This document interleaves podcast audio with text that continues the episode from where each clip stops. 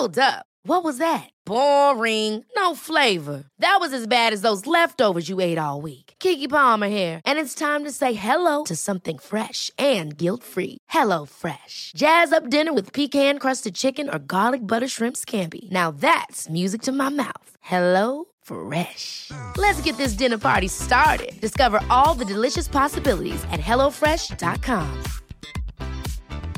Hey, it's Ryan Reynolds, and I'm here with Keith, co star of my upcoming film, If, only in theaters, May 17th. Do you want to tell people the big news? All right, I'll do it. Sign up now and you'll get unlimited for $15 a month and six months of Paramount Plus Essential Plan on us. Mintmobile.com slash switch. Upfront payment of $45 equivalent to $15 per month. Unlimited over 40 gigabytes per month. Face lower speeds. Videos at 480p. Active Mint customers by 531.24 get six months of Paramount Plus Essential Plan. Auto renews after six months. Offer ends May 31st, 2024. Separate Paramount Plus registration required. Terms and conditions apply if rated PG. Ryan Reynolds here from Mint Mobile. With the price of just about everything going up during inflation, we thought we'd bring our prices down. So to help us, we brought in a reverse auctioneer, which is apparently a thing. Mint Mobile unlimited premium wireless. Ready to get 30, 30, bit to get 30, bit to get 20, 20, 20, bit to get 20, 20, bit to get 15, 15, 15, 15 just 15 bucks a month. So, Give it a try at mintmobile.com slash switch. $45 upfront for three months plus taxes and fees. Promo for new customers for limited time. Unlimited more than 40 gigabytes per month. Slows. Full terms at mintmobile.com.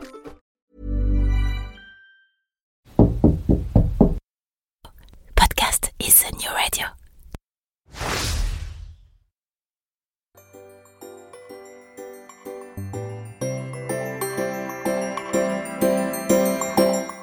Bon matin Mon nom est Jean-Michel Lhomme et vous vous apprêtez à écouter Fais-tu frette, le podcast où les Québécois expliquent le vrai Québec à un Français fraîchement débarqué. Et croyez-moi, il y a du boulot. Vous avez aimé la saison 1, alors vous allez surkiffer la saison 2. Car cette année, en plus de continuer à explorer la société, la culture et plus globalement le quotidien de la vie au Québec, je me fais fort de vous faire aussi découvrir des personnalités d'ici. Après tout, je le dis souvent, je ne suis pas venu ici pour le Québec, je suis venu pour les Québécois. Et franchement, je suis pas déçu, vous ne le serez pas non plus, parce que célébrités ou illustres anonymes, artistes ou entrepreneurs, aidants ou activistes, il y a ici pléthore de gens absolument incroyables. Vous allez voir, elle va être franchement bien cette deuxième saison. Et sinon, quoi de neuf? Bah, pas grand chose, si ce n'est que depuis quelques mois, il y a une marmotte qui squatte sous le cabinet de mon jardin. Fais-tu frette, saison 2, on ouvre les micros. Bonne émission.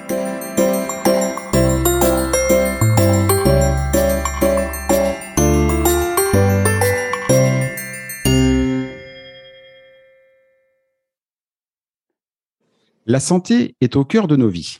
C'en est presque un pléonasme. D'ailleurs, chaque, chaque année, au 1er janvier, on se souhaite bien une bonne santé.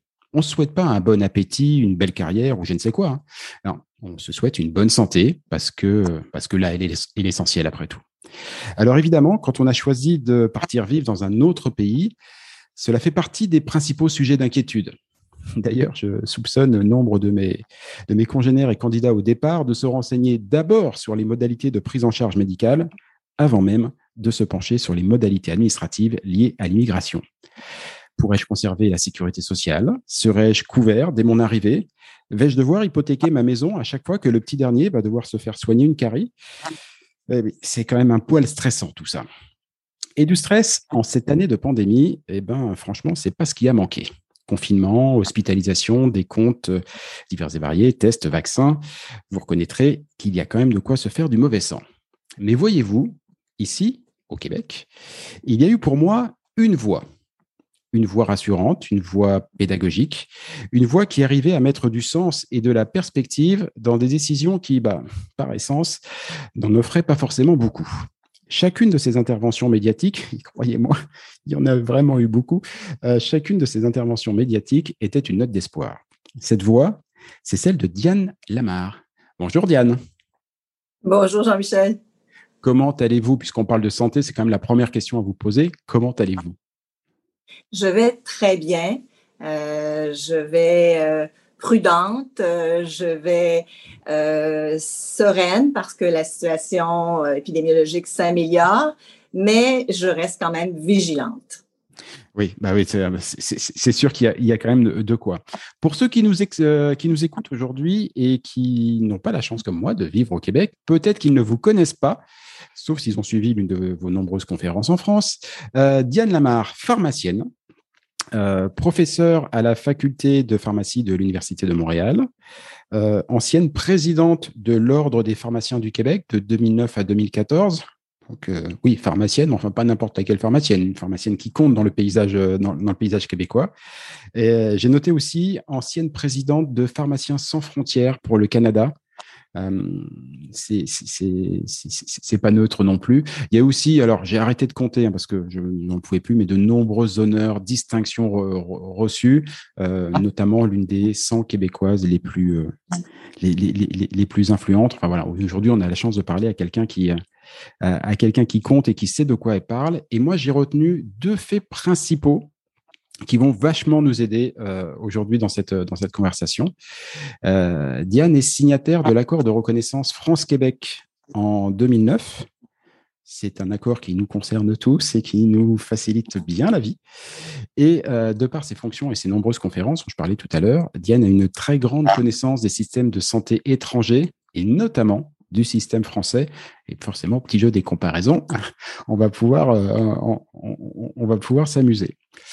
Diane, j'ai vu dans une biographie que euh, l'accès aux soins était l'une de vos priorités personnelles et un peu un engagement de, de- de toute une vie.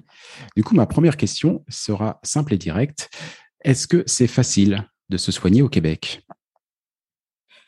Alors, ça dépend. Si on parle d'accès aux soins ou si on parle d'accès à un médecin de famille.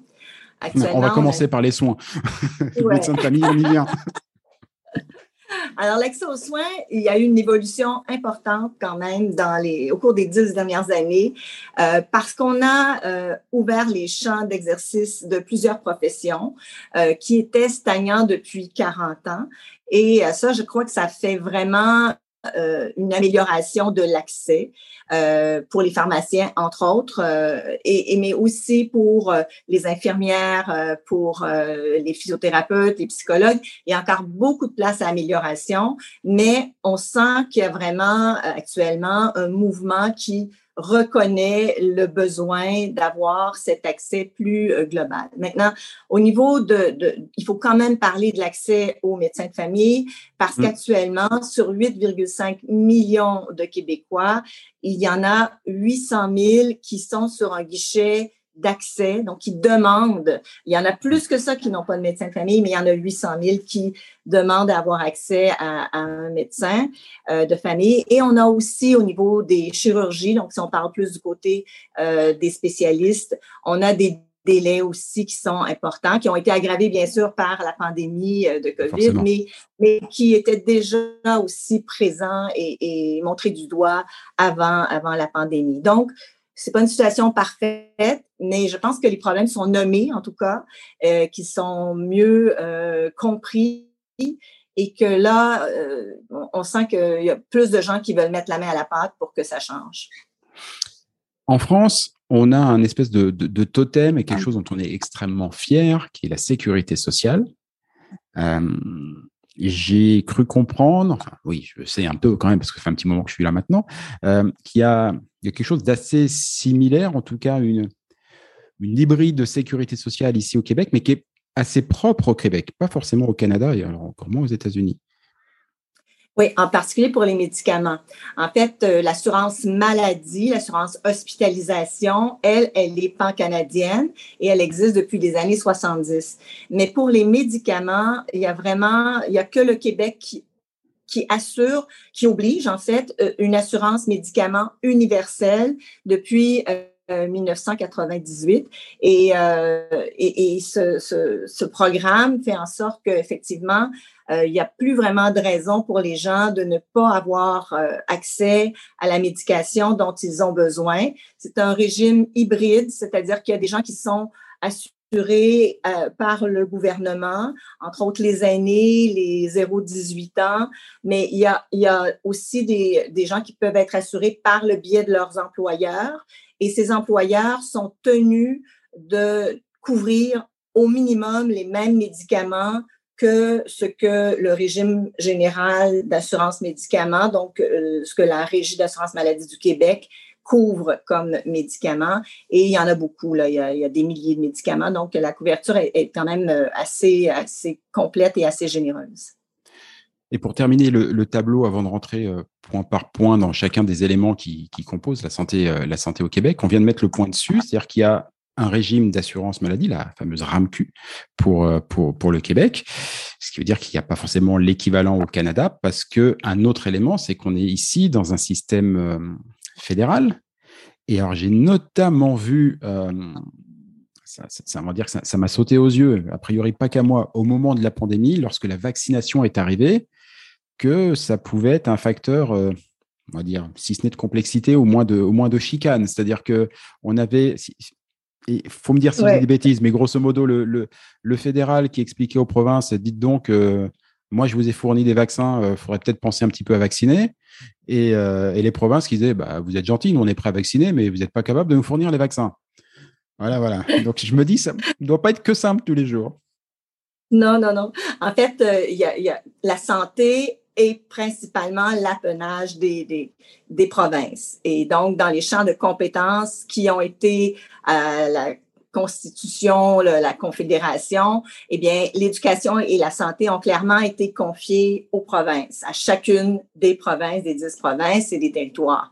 Maintenant, il reste un enjeu qui est l'homologation, donc euh, l'autorisation d'urgence, par exemple, des vaccins contre la COVID. Ça, ça relève du fédéral. Donc, ça relève du Canada. Et dans ce cas-ci, l'approvisionnement euh, et donc le contrôle de la qualité, euh, le contrôle de la sécurité, euh, l'étiquetage, ça, ça relève du gouvernement canadien. Euh, mais par la suite, la distribution, euh, la façon de, de, de faire qu'on va mettre certains médicaments en vente libre ou non, ça, ça relève davantage, en tout cas, de, de, la façon dont ils vont être utilisés et répartis dans les officines. Ça, ça relève davantage des provinces. Ouais, et on est en plein dans l'actualité, hein, parce qu'on on, on, vient d'avoir des, des élections fédérales il y a quoi? Il y a deux, trois, quatre semaines maximum. Mhm. Et il y a eu une petite euh, passe d'armes assez, assez sympatoche, ma foi, entre bah, Justin Trudeau, Premier ministre euh, du Canada sortant et finalement réélu, et François Legault, Premier ministre du Québec, l'un disant euh, je suis prêt à augmenter ma subvention, enfin mon transfert de mon transfert de fonds aux provinces pour qu'ils puissent augmenter leur budget santé, mais je veux savoir ce qu'ils feront de l'argent que je vais leur donner. Et François Legault disant non, non, non, précaré ici, hein, c'est de la responsabilité province. Envoyez l'argent, on en a besoin, mais après, c'est nous qu'on gère. Euh, on, sent qu'il doit y avoir deux, trois réunions assez sympas quand même de temps à autre entre les deux.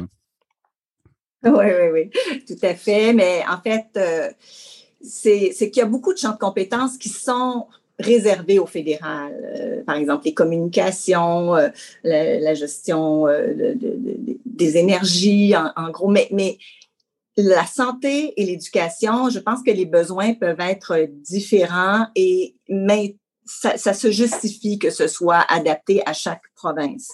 Euh, on peut le voir sous différents angles. On pourrait dire euh, ben, le fédéral ne redonne plus euh, ce qu'il donnait au départ. À la création de la de, de, de, de l'assurance, le fédéral redonnait 50 euh, des sommes qu'il récupérait aux provinces. Et là, euh, écoutez, ça s'est effrité euh, jusqu'à à peu près 20% actuellement.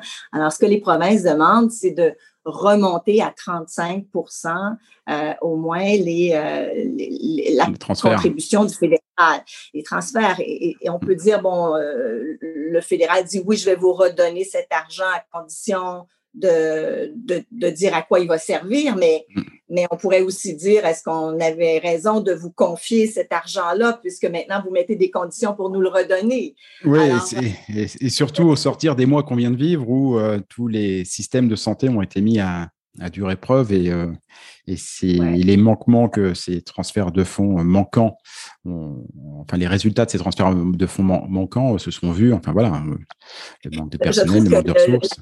La santé euh, fait référence à beaucoup de, de, problèmes qui effectivement sont spécifiques. C'est sûr qu'à travers tout le Canada, il y a des gens âgés, mais le Québec en a plus. Le Québec, l'Ontario, en euh, toute proportion gardée, euh, plus de personnes âgées. Alors ça aussi, on peut se dire, est-ce que chaque personne euh, a la même valeur dans la redevance que le gouvernement fédéral redonne aux provinces. C'est un autre enjeu dont on pourrait parler. Mais on prend certains enjeux euh, de santé qui, par exemple, sont très différents. Euh, la crise des opioïdes euh, euh, en Colombie-Britannique, qui est la province la plus à l'ouest, eh bien, elle est très, très présente depuis déjà plusieurs années, depuis au moins dix ans. Il y a, il y a des dizaines de décès quotidiens euh, par des surdosages ou par des, euh, des médicaments qui sont euh, des, des, des, drogues qui, sont auxquelles on ajoute du fentanyl, par exemple. Au Québec, on, a un, système, entre autres, pyramidal qui fait que y a une façon entre pharmaciens de, de, de, de, se rejoindre par rapport à des gens qui abusent. C'est peut-être un volet, mais on a été beaucoup, beaucoup moins touchés par cet enjeu-là. De sorte que si on avait à répartir un budget à travers le Canada, c'est certain que la Colombie-Britannique mettrait beaucoup plus d'argent sur ce problème, qui est vraiment un problème très, très urgent, très aigu là-bas, alors qu'au Québec, c'est pas ça la priorité. Bon, à travers tout ça, c'est sûr que tout le monde a des problèmes, euh, des enjeux au niveau de, de, de l'accompagnement des gens qui ont des problèmes de santé mentale. Donc ça, c'est pas canadien, mais mmh. la façon de régler ces enjeux-là n'est pas nécessairement la même encore. Alors ça, c'est euh, c'est malheureux parce que quelque part, ça, ça, fragilise euh, cette, euh, cette relation entre euh, les provinces et, le Canada parce que c'est une confédération. Hein. Une confédération, c'est censé respecter beaucoup les, les, prérogatives de chaque province. Et, ce, genre de, d'affirmation vient un peu compromettre, je dirais, l'espèce de, de, lien de confiance qui, oui, qui devrait s'installer. Ouais. Ouais, c'est sûr que c'est un vaste débat, mais c'est vraiment pas neutre, effectivement, dans, dans, le système ici. Pour en revenir un petit peu à la, à la santé du, du, du quotidien, euh, j'aimerais bien essayer de juste comprendre la, la, philosophie du système de santé au quotidien ici. Je vais expliquer ma question parce que je pense que en l'état, elle n'est pas super claire. Euh, je me suis renseigné, évidemment, comme beaucoup, avant de venir. Voilà, j'ai regardé un petit peu les, les, les, témoignages et les choses comme ça. Et ce que je ce que j'en comprenais en gros, c'était que euh, pour tout ce qui va être, on va dire, de la médecine vraiment du, du quotidien, ce qu'en France on appelle la bobologie. Je ne sais pas si le, le, le, terme existe, mais les, les, petits rhumes, les petites choses comme ça et tout. On dit euh, première. On dit voilà. Bon, en gros, ici, c'était, euh, on faisait beaucoup appel à, à l'automédication et je vais y revenir euh, juste après au pouvoir de conseil du pharmacien, euh, mais sans forcément, on va dire, mettre toute une grosse machine euh, en marche. Là où en France, dès qu'on a quoi que ce soit, il faut tout de suite aller voir son médecin de famille pour ne serait-ce qu'avoir un parcours coordonné.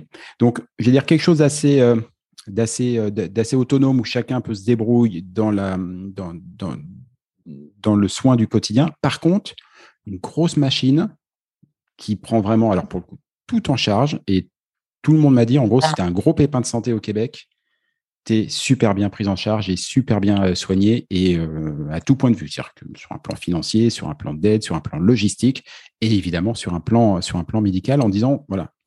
grosso modo, la philosophie d'ici, ce serait plutôt de dire, on va mettre vraiment les gros besoins et les gros, les, les, les grosses ressources vraiment dans les cas les plus, euh, les plus graves, les plus, les, les plus importants. Et pour le quotidien, on va faire confiance tant aux patients qu'au qu pouvoir de, recommandation, en l'occurrence du pharmacien. Question à la pharmacienne. Alors, euh, en fait, ça me plaît beaucoup parce que euh, vous avez parlé du rôle conseil et, euh, je suis allée à trois occasions comme maître de conférence dans des facultés de, pharmacie en France. Et depuis 1985, en fait, on, on, on essaie d'implanter un concept qui s'appelle les soins pharmaceutiques. Alors, on parle de soins médicaux, on mmh. parle de soins euh, infirmiers, et quand on parlait du pharmacien, on parlait de pilules, on parlait de donner des conseils. Mais euh, il y a une façon de responsabiliser le pharmacien, mais aussi de lui permettre euh, de, vraiment prodiguer des soins pharmaceutiques. Et ça, ça veut dire que euh, quand on donne, un, quand on remet un médicament à un patient, que ce soit un médicament d'automédication de, en vente libre, ce qu'on appelle ici, ou un médicament sur ordonnance, on a euh, une certaine responsabilité d'accompagner le patient et d'abord de fixer des objectifs réalistes sur ce qu'est-ce qu'on peut attendre de ce, de ce médicament-là ou de cette pharmacothérapie-là quand il y a plusieurs médicaments. Donc, des objectifs objectifs précis et des résultats, des résultats qu'on essaie de mesurer et de faire évoluer le plus possible. Et donc, tout à coup, en termes de responsabilité professionnelle, ça fait que le pharmacien a vraiment l'obligation d'une surveillance qui n'est plus, qui dépasse le conseil. Alors, quand j'ai commencé comme pharmacienne, effectivement, je pouvais donner, je devais donner les conseils les plus appropriés, les meilleurs, mais si au bout d'un mois ou deux mois, je constatais que, ou je questionnais pas le patient pour savoir si son incontinence urinaire s'était améliorée avec le médicament que je lui avais donné et qu'il était toujours prêt avec le même problème, si j'avais pas cette imputabilité, j'avais pas la responsabilité d'accompagner le patient. Alors, on nous a accordé cette responsabilité-là euh, mais avec des moyens qui, il y a 10 ou 15 ans, étaient insuffisants. Et maintenant, on nous a donné comme pharmacien la possibilité de demander des analyses de laboratoire, euh, d'avoir accès aux résultats, de pouvoir prolonger des ordonnances, de pouvoir les modifier, de pouvoir ajuster immédiatement s'il y avait euh, une allergie. On peut déjà euh, faire le changement. On peut bien sûr vacciner maintenant, administrer des médicaments pour montrer aux patients comment le faire correctement. Et on peut encore faire plus d'actes ça quand on travaille en équipe multidisciplinaire où là vraiment on a une autonomie encore plus grande. Alors ça, ça, ça répond vraiment à, à, un nouveau rôle euh, du pharmacien et au Québec, on a deux facultés de pharmacie et on a eu la chance, le privilège, je dirais, de faire que les deux facultés, en même temps que l'ordre, donc le Conseil national en mm-hmm. France, l'équivalent, euh, et, donc que les grandes et, les associations euh, de pharmaciens ont, d'un commun accord dit on va aller vers ce concept des soins pharmaceutiques euh, pour plusieurs raisons. C'était plus exigeant c'est sûr que c'est plus exigeant, euh, ça augmente la responsabilité, mais euh, ça répond à un besoin de la population.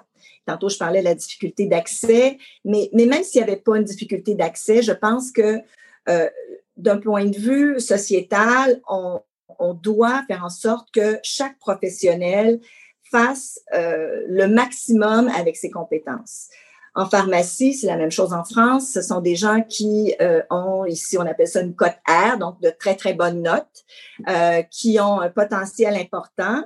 Et euh, le simple fait de remettre une boîte de médicaments mm-hmm. et de valider un contenant contenu, c'est pas suffisant comme, comme ce qu'on doit remettre à la population en termes d'une part de, de, de, de formation qu'on a, parce que les formations de pharmaciens, autant en France qui sont extrêmement exigeantes, rigoureuses, euh, mais elles doivent aussi s'ajuster vraiment aux besoins de la population. Et c'est un des enjeux des soins pharmaceutiques, c'est que les concepteurs, euh, Epler et Strand, dans les années 92, ont dit il faut vraiment que ce soit arrimé non seulement aux besoins du patient, mais aussi aux besoins de la société. Et donc, quand on élargit et qu'on regarde qu'est-ce que la société a besoin de son pharmacien, on voit tout de suite qu'il y a d'autres dimensions qui s'ajoutent et c'est ça qu'on est vraiment en train de mettre en place. De 2009 à 2014, tantôt vous disiez, quand j'étais présidente de l'Ordre des pharmaciens, euh, ça a été vraiment un combat. Et on peut le dire comme ça, il y avait énormément de résistance. Euh, plusieurs autres provinces canadiennes avaient ouvert les champs d'exercice des pharmaciens avec quelques actes. Euh, mais au Québec, on, était le seul endroit où on avait 25 des gens qui n'avaient pas accès à un médecin de famille, alors que dans les autres provinces, c'était 5 ou 10 seulement. Et nous, on était vraiment encore circonscrits à, nos anciens rôles et, à nos anciens champs d'exercice. Alors, j'ai euh, donc euh, fait avancer cette loi. Mais pour vous montrer la résistance, la loi a été adoptée en décembre 2011 à l'unanimité par les 125 députés mhm. de l'Assemblée nationale. Bravo. Elle est entrée en vigueur en 2015.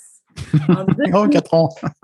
Donc, il y a eu encore quatre ans de résistance à tous les niveaux, que ce soit sur le remboursement de ces actes, que ce soit sur euh, la reconnaissance, enfin, les, règlements qui découlaient. Là, oui, comme toujours, on est d'accord sur le principe. Déjà, on, met du temps à se mettre d'accord sur le principe, mais après. Euh, Et on ne sentait pas l'urgence alors que comme pharmacien, et ça c'est aussi vrai en France qu'ici, on est, nous sommes vraiment des professionnels qui sommes au carrefour euh, de la vie des gens. Euh, nous sommes là au test de grossesse et nous sommes là dans les soins palliatifs. Nous sommes là tout au long de la vie quand les gens sont hospitalisés, quand ils reviennent de l'hôpital. Alors, on est vraiment euh, très, très conscient. On, est disponible.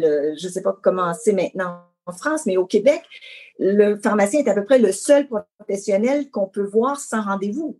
Alors, euh, donc, on, on, peut entrer et avoir cet accès euh, direct. Par contre, euh, ben, c'est sûr que c'est très, très exigeant et il faut lui donner les moyens de résoudre des, choses. Et là, maintenant qu'on a fait quand même avancer beaucoup de choses du côté des pharmaciens, je suis très contente de voir qu'on fait un peu la même démarche. Là encore, ils ont de la résistance et, et je m'empresse de témoigner pour eux parce qu'il faut ouvrir sur euh, les physiothérapeutes, par exemple, qui peuvent faire énormément dans les blessures sportives ou dans les blessures traumatiques, mais ils doivent exclure un diagnostic de fracture avant. Donc, il faut leur permettre de demander une mmh. radiographie. Sinon, ils sont limités, alors qu'autrement, ils sont, ne sont pas limités, ils sont experts. Et très souvent, on va faire passer le patient par l'hôpital pour la radiographie ou la clinique, par un médecin qui, lui, va finir par référer au physiothérapeute. Alors, il y a des façons d'accélérer, d'améliorer l'accès. Euh, même chose pour les psychologues du côté de la santé mentale. Il faut ouvrir euh, beaucoup, beaucoup plus à ce niveau-là parce qu'on a vraiment euh, des enjeux de, de mieux accompagner les personnes qui ont des problèmes de santé mentale, qui occupent énormément de place dans les urgences. Et là, le mmh. fait de manquer autant d'accès, eh bien, il y, a, des enjeux, c'est qu'il y a énorme, tout le monde qui n'a pas accès à un médecin de famille, sa porte d'entrée pour une blessure mineure ou pour un petit, petit événement qui surgit, c'est l'urgence de l'hôpital. Et euh, l'urgence de l'hôpital, je le qualifie un peu du, du Ritz-Carlton, du réseau de la santé. C'est comme si on, on, entrait toujours et on n'allait jamais manger dans notre petit bistrot, notre petit resto euh, mais donc, euh, ça coûte très cher, juste ouvrir un dossier à l'urgence. Et là, les, temps d'attente sont tellement longs pour les gens qui n'ont pas effectivement besoin de, la plateforme urgence, euh, la, technologie et, tous les, et, toutes les ressources qu'on y trouve, que ces gens-là attendent 16 heures, 20 heures, se découragent, quittent. Donc, on a payé l'ouverture du dossier mmh. euh, qui est de 200-300 dollars et on n'a on a toujours pas de, alors, ça, il faut encore travailler là-dessus, mais je suis confiante et on voit aussi une ouverture du côté des médecins actuellement, euh, une ouverture du côté euh, médical. Les jeunes médecins disent oui, on ne peut pas tout faire, on ne fournit pas la tâche, donc il faut permettre au plus grand nombre de professionnels. Et moi, je prétends que la compétence, ça se définit par trois choses. Euh, et ce n'est pas notre diplôme nécessairement qui détermine notre compétence. Donc, la compétence, c'est bien sûr d'abord la formation et la formation continue. Hein, on s'entend mm-hmm. donc ensemble parce que ce qu'on a appris il y a 10 ans, il y a 15 ans, il y a 20 ans, qu'on soit médecin, infirmière ou pharmacien, ça évolue. Donc, l'aspect formation. Ensuite, le deuxième élément de la compétence, c'est ce qu'on appelle le N, le nombre de fois qu'on a à faire quelque chose. Donc, euh, si je suis euh, un ORL et que j'ai pas fait d'examen vaginal depuis 20 euh, ans, c'est pas parce que j'ai un titre de médecin que je suis nécessairement le plus compétent. Si je suis pharmacienne et que j'ai pas fait certaines activités ou certaines clientèles, parce que dans, mon, dans, ma clientèle, j'ai très peu de, de, personnes qui ont cette maladie. Donc, le N. Et finalement, ensuite, savoir ses limites, être capable de reconnaître que là, je ne sais pas, je ne sais plus ce que je dois faire. Et c'est ça la compétence. Donc, quand on a des besoins, il faut vraiment s'arrimer aux besoins de la société, de la population, des citoyens avec lesquels on cohabite et essayer de trouver des voies de passage, des trajectoires de soins les plus efficaces pour eux et les plus efficaces pour l'ensemble du système l'une des grosses différences, parce qu'on a fait pas mal de, de, comparatifs ou de poser des hypothèses de comparatifs avec la France, pour moi, la grosse différence, moi qui suis maintenant depuis un an et demi ici, c'est vraiment le rôle du pharmacien. Euh, en France, en fait, moi je pense que pour ceux qui sont qui sont pharmaciens ou qui sont en études de pharmacie en France et qui s'ils écoutent ce balado, ils, doivent être en train de réserver un billet d'avion.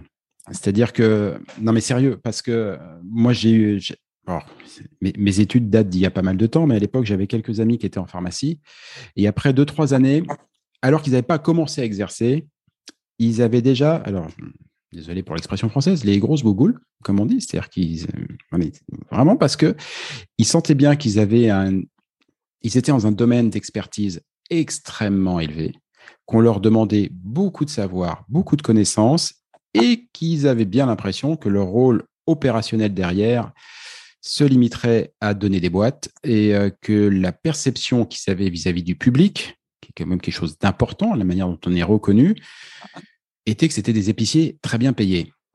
Et ils le vivaient très mal. Et je pense que c'est encore pas mal le cas pour beaucoup d'entre eux. Euh, moi, pour avoir souvent demandé des conseils à ma pharmacienne, à Malakoff à l'époque, que je salue au passage, euh, je l'ai toujours senti presque ravi, mais limite presque pas honoré, faut pas déconner, mais, euh, mais vraiment, ouais, c'était bien que quelqu'un lui demande un conseil médical, enfin médical, je m'entends, voilà, j'ai un petit truc, euh, plutôt que d'aller consulter, je vais demander.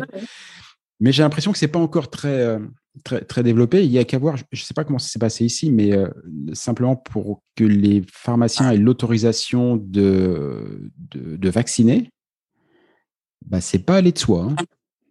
C'est pas aller de soi, alors que, bah, a priori, on avait quand même besoin de tout le monde sur le pont. Donc, c'est vraiment le, point des pharmaciens. Et puis, un autre point, un autre point tout bête qui, qui vous concerne directement je n'imagine pas deux secondes aujourd'hui en France que pour être, on va dire, le porte-parole professionnel euh, des sujets santé dans une grande télévision, en l'occurrence comme TVA ou, LCN, qui, je le répète pour les autres, sont un peu l'équivalent de TF1 et de, LCI, euh, on aille prendre un pharmacien ou une pharmacienne. On ne le fera pas. Euh, d'ailleurs, je les vois, hein, ceux qui parcourent les, télévisions françaises, ils sont tous euh, professeurs de je sais pas quoi, chirurgiens, de, docteurs et tout. À mon point de vue, d'ailleurs, ils sont tous plus anxiogènes les uns que les autres en général, même quand ils essayent d'être euh, cool. Voilà. Mais, mais voilà, on l'aurait pas fait.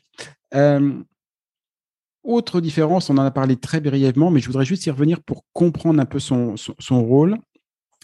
Le système se repose énormément sur les pharmaciens parce qu'il y a eu un gros travail qui a été fait, mais peut-être aussi parce qu'effectivement, il y a une grosse, euh, si ce n'est pénurie, enfin un gros manque du côté des médecins dits de famille. J'aimerais bien déjà comprendre en fait quel est le statut des médecins de famille ici? J'ai j'ai pas encore réussi à comprendre si c'était des, des, indépendants ou si c'était des, euh, des employés de l'État. Euh, parce que moi, on m'a dit quand je suis arrivé, écoute, si tu veux un bulletin, un, médecin de famille, il faut que tu ailles sur un site officiel du gouvernement, enfin de la RAMQ. Il a déjà fallu trouver, c'était pas simple, euh, que tu t'inscrives, que après tu te calmes, tu prennes un thé, quelque chose, quand tu vas voir le message arriver qui te dit qu'il va falloir que tu attendes deux ans et demi en moyenne avant qu'on te fournisse quelqu'un. Alors que moi, Jusqu'ici, quand je voulais avoir un médecin, eh ben, j'appelais un cabinet médical, je prenais un rendez-vous et quand j'avais mon rendez-vous, alors parfois il faut attendre, hein, c'est pas Disneyland non plus. Hein. Des fois, il faut franchement attendre.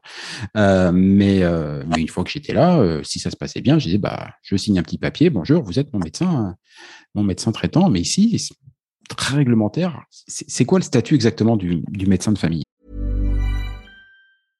Hey, I'm Ryan Reynolds. At Mint Mobile, we like to do the opposite. Of what Big Wireless does. They charge you a lot, we charge you a little. So naturally, when they announced they'd be raising their prices due to inflation, we decided to deflate our prices due to not hating you.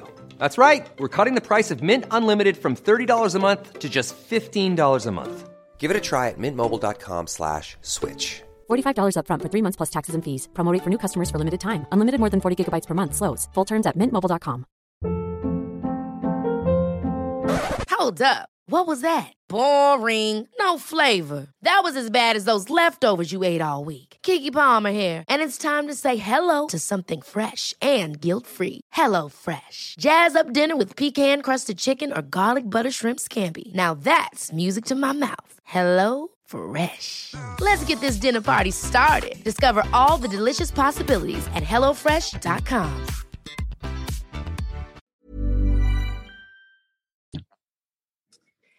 Oui, c'est une très bonne question.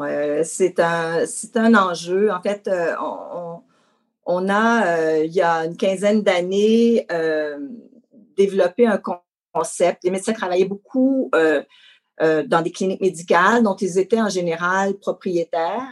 Euh, mais ils étaient quand même euh, des employés de l'État parce que leur rémunération venait exclusivement de la Régie d'assurance maladie, donc rémunération à l'acte. Alors, euh, c'était cette façon un peu hybride. Et là, devant la difficulté d'accès, on, a dit on va créer des groupes de médecine de famille. Donc, groupe de médecine de famille ne veut pas dire nécessairement seulement groupe de médecins de famille, mais un regroupement dépendant des régions, mais c'est entre 6, 10. Ça peut aller à des plus grands réseaux de 20 médecins ensemble, mais on a fourni, donc quand je dis on, c'est l'État, a, fourni à, ces groupes de, médecine euh, des infirmières euh, qui étaient dans le réseau et qu'on a dit, vous allez être attachés à, la clinique, euh, des travailleurs sociaux plus récemment, des psychologues et des pharmaciens. Et donc, euh, cette équipe, vous allez contribuer à la prise en charge des patients. Et euh, avec des incitatifs financiers très significatifs pour inscrire les patients, mais également une responsabilité en termes de ce qu'on appelle un taux d'assiduité, c'est-à-dire qu'une fois que vous êtes inscrit à ce, à ce médecin, vous devriez être capable de le voir et euh, le médecin devrait se rendre disponible pour vous voir. Et là, euh, bon, alors il y a eu vraiment euh, une situation où, ça a été très mal reçu. Euh, et, il y a des cliniques qui fonctionnent très bien maintenant. Il y a des, il y a des, il y a des regroupements qui fonctionnent très bien, mais malheureusement, on a, on, a vraiment, en termes de nombre de médecins par habitant, on a euh, quelque chose d'équivalent aux autres provinces qui fonctionnent mieux, où l'accès est plus facile. Mais ici au Québec, on a demandé aux médecins de famille de faire plus de contributions à l'urgence des hôpitaux. Et donc, ça, ça veut dire que le médecin de famille, euh, il ne travaille pas seulement dans son cabinet, mais il doit aussi, dans bien des cas, travailler un certain nombre d'heures, en tout cas en début de pratique, à l'hôpital. Et tout ça, ça fait que ben, euh, on n'a pas vraiment un contrôle euh, sur l'horaire du médecin. On, ne peut pas exiger d'un médecin qu'il travaille 40 ans parce qu'il n'est pas vraiment un salarié de l'État. Il est euh, un entrepreneur. Il est un entrepreneur dont la rémunération provient de l'État, mais il est entrepreneur. Alors, c'est un peu un concept de, salarié, pas de patron. C'est Pas de compétition.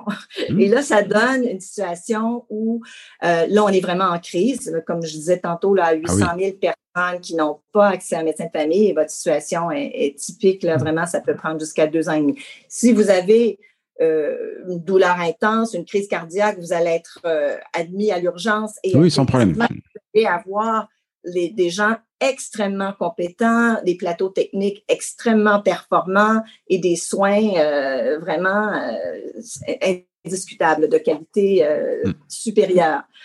Mais pour, pour, pour, la première ligne, c'est beaucoup plus difficile. Et, et le problème, c'est que parfois, le problème grave ne se manifeste pas toujours par un symptôme aigu.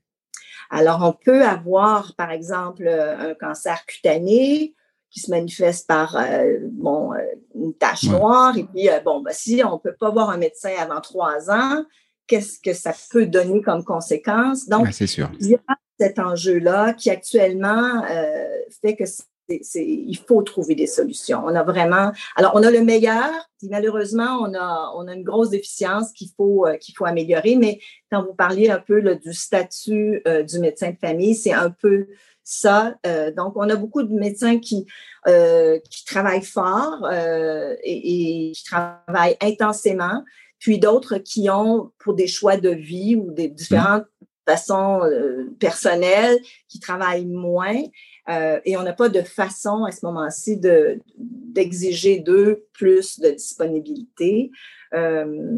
et, donc, il faudrait probablement augmenter rapidement nos cohortes, mais former des médecins, ça prend plusieurs Ça prend du temps. Oui. Et c'est pour ça qu'on est vraiment très ouvert aussi à, à, donner plus d'autonomie. On a des infirmières praticiennes spécialisées qui sont des infirmières qui ont cinq années d'université, euh, qui peuvent vraiment être en première ligne et faire énormément de triage pour les premières. C'est qu'il faut voir les gens au moins une fois pour justement euh, évacuer, déterminer s'il y a des signes et symptômes, des signaux d'alarme. Et, donc, euh, être capable de faire ce premier tri rapidement, pas deux ans et demi plus alors, donc, on a beaucoup d'ouverture pour, pour ça et, et, également, donc, les champs de compétences des autres professionnels qui, qui s'élargissent. Mais il y a, ils sont pas besoin d'une organisation. Juste pour assurer ceux qui, euh, ceux qui nous écoutent, euh, quand je leur dis que euh, le message à l'inscription dit que c'est deux ans et demi, je ne déconne pas, c'est vraiment deux ans et demi. Et encore, ça varie selon votre âge. Si vous avez, si vous déclarez déjà des, des, maladies et tout, ça peut aller jusqu'à plus. ceci étant dit, mais vous pouvez même reculer sur la liste. Super. je vois bonheur et allégresse. D'ailleurs, on m'a dit que. très âgés qui s'y inscrivent. Euh, je ne sais pas, moi, s'il y a trois médecins qui, euh, pas trois, mais, mais, on a beaucoup de médecins plus âgés qui risquent de prendre leur retraite euh, éventuellement. Donc, si ces médecins ont des patients très âgés, très à risque, ben, ils vont avoir priorité sur vous, qui êtes euh, jeune et en santé. Jeune, c'est trop relatif, mais en santé, oui, euh, globalement, ça, ça, va plutôt pas trop mal. Mais, euh, mais c'est vrai en plus que ce, ce problème-là, ben, il ne concerne pas que les nouveaux arrivants, hein, parce que moi, je discutais avec des voisins il n'y a pas très longtemps qui se demandaient s'ils n'allaient pas changer de région. Et très vite, en fait, l'une des raisons pour lesquelles ils se sont dit non, non, on va pas déménager, qu'ils se sont dit, on a tellement galéré pour obtenir un médecin de famille ici, si on déménage, on retombe en bas de la liste, il va encore falloir attendre deux ans et demi et tout. Et non, c'est donc en fait, ils ne déménageront pas pour ne pas perdre leur médecin de famille. C'est quand même particulier. C'est vraiment une situation euh, particulière. Je pense que dans les, les, 5 à 10 prochaines années, il, va y avoir un rééquilibre euh, qui va se, se faire mais on a du retard. On a du retard parce que même si aujourd'hui on est, on est très fiers effectivement de, par exemple, ce que les pharmaciens peuvent faire et, les mm-hmm. médecins en témoignent maintenant, mais on a eu euh, un délai de 5 à 10 ans. Je prends l'exemple de l'Ontario. Ils ont 3500 infirmières praticiennes spécialisées dont je vous parlais tantôt. On en est à 700 ici parce qu'il y a 10 ans, il y avait une résistance à, accueillir ces, ces, ces, femmes et ces hommes, parce qu'il y a certains hommes aussi qui le programme, mais principalement des femmes qui, euh, qui sont vraiment bien formées actuellement pour accueillir les gens euh, à la première ligne. Alors, ça va évoluer, mais on a encore une période de, tension. C'est sûr, il, faut du temps. Il y a quand même une petite lueur d'espoir. Là aussi, c'est un, témoignage personnel, mais n'étant là que depuis un an et demi, j'ai quand même réussi par deux fois à consulter un médecin de famille. Euh, grâce à la télémédecine, il y a des applications qui existent. Il y en a pas mal, c'est assez développé. Euh, bon, c'est payant, voilà. Donc, euh, bah, c'est comme ça, c'est le jeu, ma pauvre Lucette. Mais au moins, quand on a quelque chose, voilà, on n'est pas forcément tout de suite contraint d'aller aux urgences. Euh, il y a quand même des, moyens de, on va dire, c'est pas idéal, c'est pas quelqu'un qui nous connaît, qui voilà, mais au moins on peut voir, euh, on peut voir quelqu'un, même pour quelque chose de très mécanique. en l'occurrence, c'était une épaule en vrac. Hein, donc, euh, je n'aurais pas forcément pensé à faire soigner une épaule en vrac par télémédecine. Et au final, ça marche très bien. Mais, mais, mais, ce sont des bases communicants et il faut faire attention parce que plus le médecin passe de temps dans le système privé, mm. moins il en passe dans le système public et donc plus on diminue l'accès du système public. Alors, il faut être très prudent. Moi, je pense que c'est quand même dans les, euh, dans les enjeux qui contribuent à la justice sociale. Euh, tantôt, vous parliez que j'étais, mm. j'avais été présidente de, de Pharmacie sans frontières. Quand même, j'ai vu beaucoup de pays, euh, pas tous très, très défavorisés, un certain nombre très défavorisés. Euh, je suis allée à Haïti, je suis allée dans plusieurs pays euh, d'Afrique, mais des pays aussi européens, la Bosnie, le Kosovo, l'après-guerre et tout ça. Donc, il y, a plusieurs... Euh, et, l'élément, vraiment un élément déterminant de, de, de, la justice et de l'équité sociale, c'est cet accès universel au système de santé. Et euh, quand on se met à faire payer les gens, on, on, finalement, il y a des gens pour qui même un petit mon- montant est un frein à l'accès. Et ce sont des gens souvent défavorisés, des gens qui ont des problèmes physiques, mais euh, jumelés avec des problèmes psychosociaux. Et, et, et ça, euh, si on n'en prend pas bien soin de ces gens-là, bien, on- ça amène d'autres conséquences qui peuvent affecter la qualité de vie de l'ensemble d'une société. Alors, je crois qu'on doit euh, prendre la, la, la mesure. Et, une de- des choses que j'ai faites quand j'étais députée à l'Assemblée nationale, j'avais, euh, on a maintenant un carnet santé, donc on peut aller consulter certaines données. Et j'avais demandé que, euh, avec la RAMQ, on inscrive le montant, la valeur de, de des activités, qu'on, des soins qu'on avait Mhm. reçus. Et donc, ça s'est ajouté cette dimension-là. Euh, pas les honoraires Ah, c'est des bien, médecins. ça. Ça, c'est pas dans le système, mais, mais le, le, le coût d'un examen pour qu'on prenne la mesure de la valeur d'un système de Mm. santé publique. C'est incroyable. On, on entre là, on présente une petite carte comme si c'était une carte de crédit, puis on n'a jamais de facture. C'est, exactement ça. Et d'ailleurs, on le dit, Et- la santé, c'est gratuit. On- on- ben oui, c'est gratuit. Alors, Ouais. alors que les tests peuvent coûter 5 000, 10 000, 100 000 dollars dans certains cas, et on n'a même pas euh, une, une notion, une connaissance. Donc, comment être reconnaissant de ça? Et oui, on est capable quand on a une condition mineure euh, comme votre épaule, Mhm. mais la journée où vous auriez une maladie beaucoup plus grave qui coûterait des centaines de milliers de dollars, là, il, il faut vraiment que le système public euh, soit au rendez-vous et, et- et qu'il soit encore présent et qu'il soit encore fort et qu'il soit encore euh, bien nanti de, de tous ces professionnels et des plateaux techniques qui sont Ouais. nécessaires pour qu'on puisse bien. Et ça, c'est vachement bien de, de, de valoriser vraiment, mais en espèce sonnante et trébuchante, mais dire combien, combien ça coûte. Parce que bah, quand on va dans une chambre d'hôpital, euh, voilà, on y reste deux, trois jours, ça nous coûte absolument rien. En général, on sort en disant OK, ça va mieux, mais la bouffe était pas bonne. Donc on râle. Oui. En tout cas, si on est français, on râle parce que parce que nous, on râle, c'est notre truc. Euh, Oui. voilà. Mais Et, on n'est euh, pas. Mais voilà, on se rend pas compte que tout ça, ces trois petits jours-là, ont coûté euh, souvent des centaines de milliers d'euros, de dollars. Enfin voilà, parce que les gens, les compétences, les, euh, enfin le, le fait d'avoir toujours quelqu'un euh, du jour, de la nuit, enfin c'est fou quoi. C'est complètement fou. Donc euh, voilà. Avançons dans le dans, dans la dans la dans, dans la santé du quotidien. On en a parlé un petit peu. Alors il y a les spécialistes. Euh, et les spécialistes, le premier truc qui m'a surpris ici, c'est qu'il y a des spécialistes qui n'ont pas le même nom ici que chez moi. Enfin, chez moi, dans mon ancien chez moi, j'entends, parce que mon nouveau chez moi est ici. Euh, par exemple, j'ai cherché en vain d'aller voir un ophtalmologiste et je me suis finalement rabattu sur un optométriste pour mes yeux. Ah, mais c'est très. C'est différent. Ah, c'est différent, mais j'ai pas trouvé d'ophtalmo. Ah ben, non.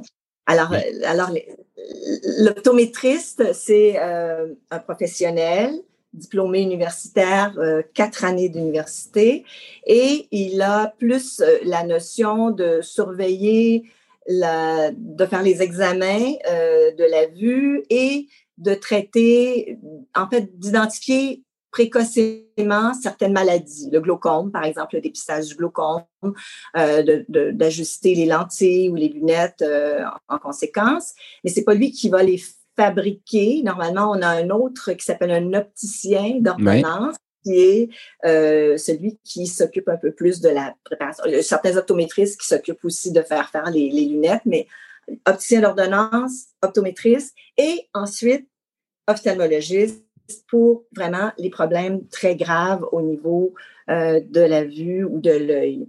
Alors, euh, l'ophtalmologiste, il faut passer par un, un médecin de famille pour avoir D'accord. euh, une consultation. Euh, et, euh, ou un optométriste dans certains cas. Maintenant, ça, ça fait partie des nouveaux corridors de soins qu'on a, qu'on a ouverts. Et aussi une relation entre les pharmaciens et les optométristes. Donc, on est capable de référer, de se référer mutuellement des gens. Euh, et, et, donc, c'est possible de, de, pouvoir le faire. Euh, ah bah, c'est marrant façon... parce que moi, par mais, exemple. Mais, en... mais il, y a, il, y a, un frein à l'accès à l'ophtalmologiste. Mmh. Donc, il y a, en fait, il y a un intermédiaire. C est, c est... Ah, moi, je ne connaissais pas ce, euh, ce, ce, ce rôle-là de l'optométriste. Pourtant, j'ai problème de vue depuis l'âge de deux ans et demi, donc ça commence à, à faire un poil. Euh, et j'ai toujours eu que l'ophtalmologiste d'un côté que j'allais voir en général à peu près tous les ans, euh, qui est souvent d'ailleurs un chirurgien ophtalmologiste, en tout cas en France, et puis vraiment l'opticien pour, une fois que j'avais mes prescriptions, choisir des, des, lunettes qui allaient me rendre d'un sex appeal absolument torride quand c'était comme des culs de bouteille à l'époque. C'était des trucs énormes. voilà. Euh, Ok, bon, il y a deux trois, deux, trois petites choses comme ça qui, euh, qui, qui, changent, mais, mais, rien de bien méchant. Et puis, bah, le dernier, euh, dernier étage de la fusée, si je ne dis pas de bêtises, bah, c'est l'hôpital. L'hôpital ici. Euh, alors, pour le coup, mais c'est presque dommage, j'ai n'ai pas trouvé beaucoup de différence entre l'hôpital québécois et l'hôpital français. et pourquoi je dis que c'est presque dommage? Parce que bah, quand on en parle aujourd'hui, on en parle à peu près avec les mêmes mots et les mêmes mots, je vais l'écrire M-O-T-S, mais aussi M-A-U-X. Euh, mhm. Pénurie de personnel, pénurie d'infirmières, manque de reconnaissance financière notamment. Euh, on sent un hôpital qui est à la fois performant, tous les gens qui y vont en sortent, ils sont contents. Ceux qui en ce moment ne peuvent pas y aller râlent parce que parce que ben, il y a des retards, des reports de, de, de, soins qui, qui, sont faits mais euh, voilà, un, hôpital performant, mais, un hôpital qui souffre. Effectivement, euh, il y, a, y, a, eu euh, une situation où on n'a pas été assez à l'écoute, principalement des infirmières, mais aussi des préposés aux bénéficiaires, où on, a instauré des réductions ou des contrôles, ne serait-ce que de, de maintenir un budget euh, sans l'augmenter dans un établissement de santé, euh, ben c'est sûr que l'indexation euh, des salaires, tout ça, ça fait qu'on est obligé de couper sur autre chose. Et donc, on a, on a on n'a pas remplacé certains postes, on n'a pas, mais, mais peut-être aussi qu'on a concentré beaucoup de choses à l'hôpital et que là, on commence à se dire, mais peut-être qu'il y a d'autres endroits où il faudrait amener les gens avant d'aller à l'hôpital ou euh, je prends l'exemple j'en ai parlé tantôt, mais des problèmes de santé mentale. Moi, j'ai été sur le mm. conseil d'administration d'un groupe de paramédics, donc d'ambulanciers, et euh, il me disait, dans une semaine, on peut avoir trois fois la même personne en détresse mentale qui nous appelle, on l'amène à l'hôpital, on la garde pour 24 heures, on la fait ressortir. Deux jours plus tard, elle appelle encore. Ah la seule option qu'on a, c'est de la ramener à l'hôpital. Donc, ça, c'est euh, une façon inadéquate de répondre à un besoin de santé et euh, ça coûte cher et c'est pas performant et c'est pas aidant pour les personnes. Donc, on n'apporte pas le bon soin à la bonne personne. Donc, il y a vraiment une réflexion profonde à faire à ce niveau-là. Maintenant, pour les infirmières, effectivement, on a on a vraiment euh, manqué un, rendez-vous. Nous, on a beaucoup aussi euh, fait de grands, grands centres. Donc, le, en 2015, on a, euh, le ministre de la Santé de l'époque a, décidé, on était dans une période qui avait été décrétée d'austérité par le gouvernement de, cette époque-là et on en a profité pour faire une grande, grande centralisation, de sorte que tout le monde était regroupé dans à peu près une trentaine de grands centres qui incluent l'hôpital, mais aussi les maisons de retraite ou ce que nous on appelle les CHSLD ou euh, euh, les, centres locaux de services communautaires. Donc, on a tout rapatrié ça dans quelque chose qui est géant, un mammouth, et, et donc où les enjeux, par exemple, de protection de la jeunesse, ou les enjeux euh, de, santé mentale ou de gens très âgés en perte d'autonomie à domicile n'étaient pas entendus. C'est très difficile de les faire se rendre jusqu'à au point décisionnel. Alors, c'était euh, ça, ça, crée vraiment euh, de grandes lacunes et des préjudices jusqu'à un certain point là, à, ces groupes, à ces groupes-là, parce que évidemment, l'hôpital, on, disait que ça fait des systèmes hospitalo-centré. Et un hôpital, ça, ça, ses, ses, besoins sont illimités, euh, autant en besoin de médicaments qu'en équipement, qu'en technologie. Alors, tout ça, ça fait qu'on a un peu abandonné les travailleurs de la santé hmm. et, et, les gens qui étaient près des, des, des gens. Et c'est ça qui amène cette situation-là. Je vais quand même faire un bémol parce que dans les hôpitaux, euh, en tout cas du, Québec, par rapport aux hôpitaux euh, que j'ai eu la, chance de, voir en France et où les, soins sont, sont, excellents aussi en France, mais au Québec, on a quand même des équipes interdisciplinaires, je pense, beaucoup plus développées que ce qu'on a euh, en France. Et donc, on a des pharmaciens qui sont sur les départements d'hémato-oncologie et qui, et qui participent vraiment intensément avec les médecins. On, on, a avec les équipes avec les infirmières, avec donc il y a vraiment un travail euh, multidisciplinaire, interdisciplinaire très, très développé dans beaucoup d'hôpitaux. Ça, c'est bien, bien acquis, c'est bien installé, c'est bien valorisé, je dirais. Euh, et il faut trouver la même façon de faire maintenant en communauté euh, pour les soins ambulatoires. L'autre dimension où on s'est distingué aussi, c'est l'aide médicale à mourir. Mmh. Alors, qu'on a euh, accepté donc depuis déjà quelques années et qui, qui s'installe bien tout en développement tout en développant de, beaucoup de maisons de soins palliatifs qui offrent aussi un accompagnement très, très très positif, euh, autant pour les patients, parce qu'il y a une expertise. Hein. on pense souvent que les soins de fin de vie, bon, ben, c'est de la morphine, et puis euh, c'est beaucoup mm. plus complexe que ça. Et si on accompagne bien la personne, si on, on réussit à bien diminuer ses symptômes, et si on accompagne en plus ses proches, je pense qu'on réussit à faire de cette période qui est toujours euh, douloureuse une période de transition qui est un peu plus, un peu, en tout cas, qui, qui, permet à la vie de bien se continuer. C'est sûr. Euh, c'est vrai que c'est aussi la, gestion du grand âge. Euh, c'est un c'est un sujet à part entière. Très étonnamment, je l'ai évoqué euh, avec ma dernière invitée, Gabrielle, dans, le registre de l'immobilier. Je ne sais pas pourquoi c'était venu, mais, euh, mais avec quelque chose de progressif ici. On a, euh, les RPA, qui sont des résidences pour personnes âgées ou aînées. Je crois que ça a changé de, nom. On a des gens qui sont encore en situation d'autonomie, mais qui vont bénéficier, on va dire, d'un environnement sécuritaire avec, euh, avec des animations, parfois une, cantine ou une restauration collective qui, qui peut être proposée, mais les gens restent autonomes. Euh, et puis l'étape d'après, quand on a perdu l'autonomie, les CHSLD, qui sont l'équivalent pour, pour les Français des, des, EHPAD. Et c'est vrai que c'est un, c'est un gros sujet. Je vois l'heure qui file et euh, il va quand même falloir que je vous libère. Euh, du coup, j'ai une question. Alors la transition est pas facile, mais celle-là, elle est quand même super importante et elle fera bien la, conclusion. Euh, moi qui viens d'arriver au Québec et qui ne suis pas habitué à ces températures qu'on a pendant six mois de l'année, est-ce que je suis irrémédiablement condamné à avoir le nez qui coule pendant six mois?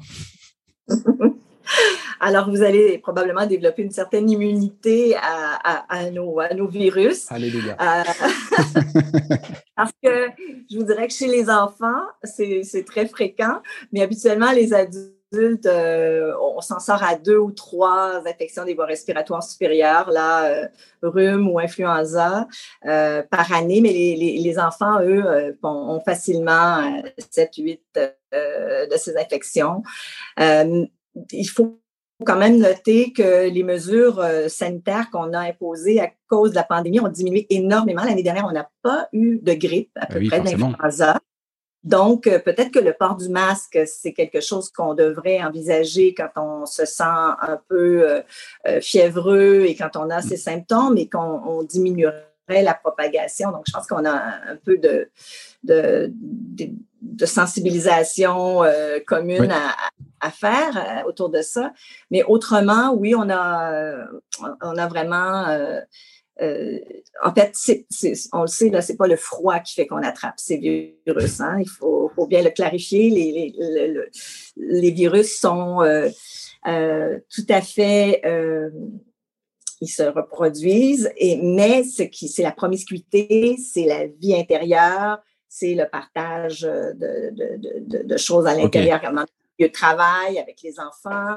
C'est ça qui nous permet par le contact. Donc le froid fait qu'on est plus à l'intérieur et le fait d'être plus à l'intérieur fait qu'on chope plus de, de, malades. Donc en fait, j'ai des conneries, c'est pas du tout la météo du Québec qui est très accueillante au demeurant. Il fait à peine frisquet l'hiver.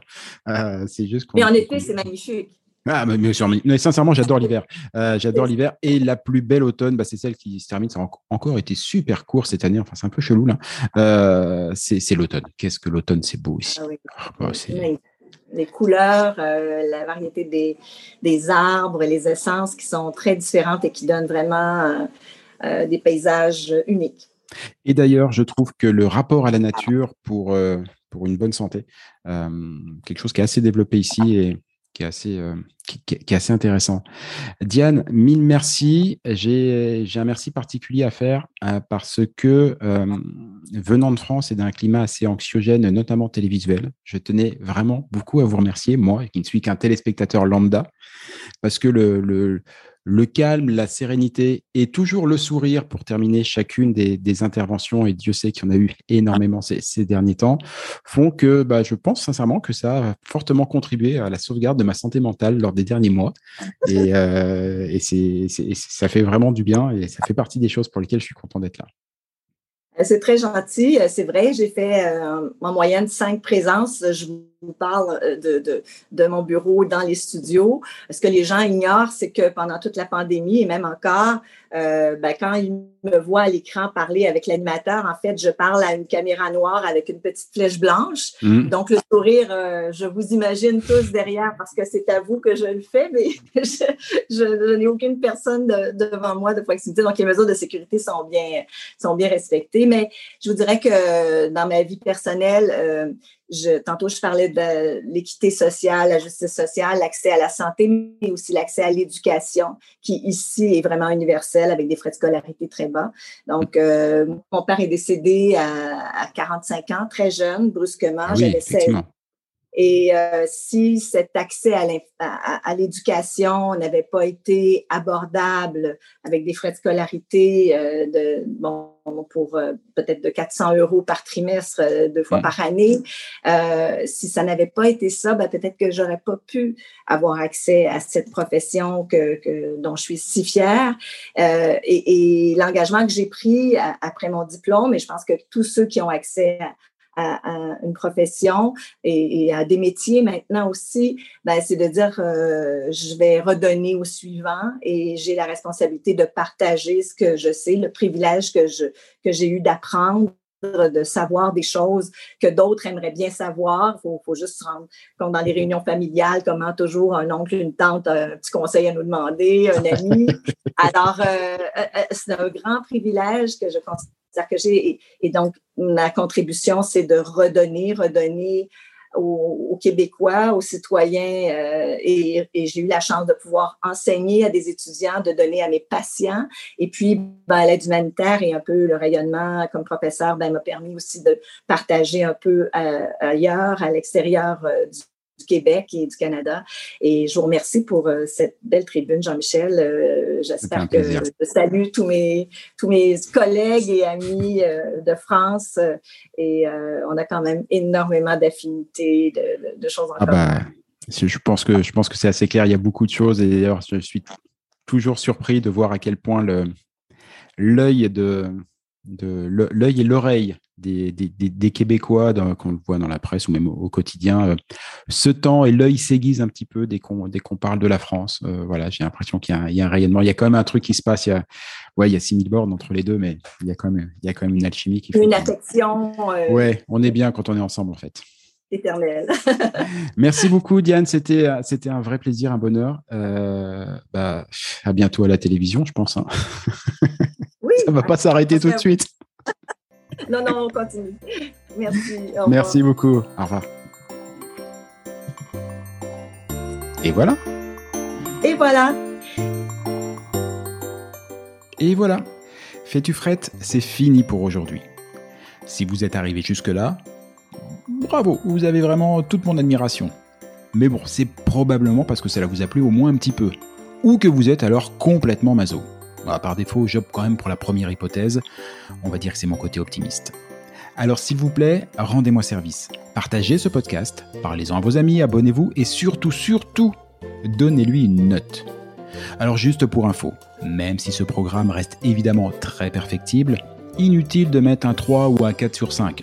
Au royaume d'Apple et consorts, il n'y a que le 5 sur 5 qui compte. Eh oui, c'est le jeu ma pauvre Lucette. Alors je compte sur vous. Pour le reste, vous trouverez tous les liens, les références vers les livres, les spectacles, les programmes et que sais-je dont on a pu parler au cours de cette émission et même ceux dont on n'a pas parlé mais qui me semblent intéressants. Tout ça, vous le trouverez dans le descriptif, dans les commentaires de ce podcast ou bien alors sur notre site internet fetufrette.com. Sur ce même site, vous avez d'ores et déjà la possibilité de vous inscrire à l'indispensable newsletter hebdomadaire que nous vous préparons et qui sera lancé très prochainement. Et j'y annoncerai les prochaines émissions et partagerai avec vous des articles, des infos, des bons plans qui pourraient bien nourrir votre curiosité à propos du Québec. Enfin justement, puisque vous êtes curieux, je suis sûr que vous avez des questions, des suggestions, que vous aimeriez qu'on traite tel ou tel sujet. Eh bien, je ne demande qu'à vous lire. Envoyez-moi un courriel. Oui, oui, oui, j'ai bien dit courriel. Envoyez-moi un courriel à l'adresse suivante. Fais-tu frette En un seul mot, tout attaché, sans espace, sans tirer ou quoi que ce soit. Donc, fais-tu frette À commercial. Ah oui, oui, oui j'ai oublié aussi. Ici, on ne dit pas at ou arrobase, on dit à commercial. gmail.com. Bah, j'avoue que c'était pas très clair tout ça. On récapépète depuis le bédu, vous allez voir, c'est très simple. Fais-tu frette F-A-I-S-T-U-F-R-E-2-T-E à commercial gmail.com. Pas compliqué. Vous vous souvenez qu'au tout début de cette émission, je vous ai dit qu'au Québec, on ne disait pas bonjour, mais bon matin. Et pour cause Car ici, pour se dire au revoir, on se souhaite de passer un bonjour. Alors bonjour à tous et à tantôt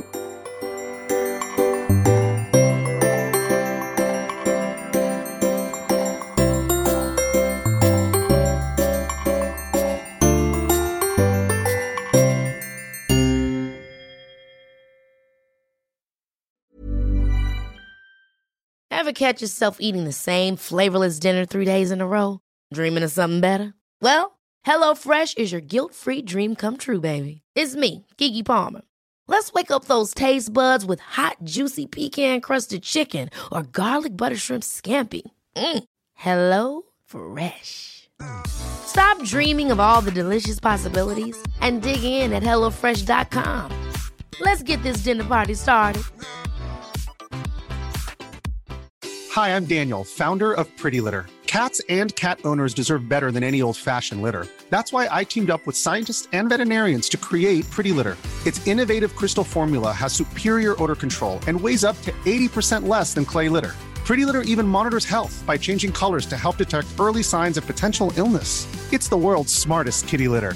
Go to prettylitter.com and use code ACAST for 20% off your first order and a free cat toy. Terms and conditions apply. See site for details. Imagine the softest sheets you've ever felt. Now imagine them getting even softer over time. That's what you'll feel with Bowl and Branch's organic cotton sheets. In a recent customer survey, 96% replied that Bowl and Branch sheets get softer with every wash. Start getting your best night's sleep in these sheets that get softer and softer for years to come. Try their sheets with a 30-night guarantee. Plus, get 15% off your first order at bowlandbranch.com. Code BUTTERY. Exclusions apply. See site for details.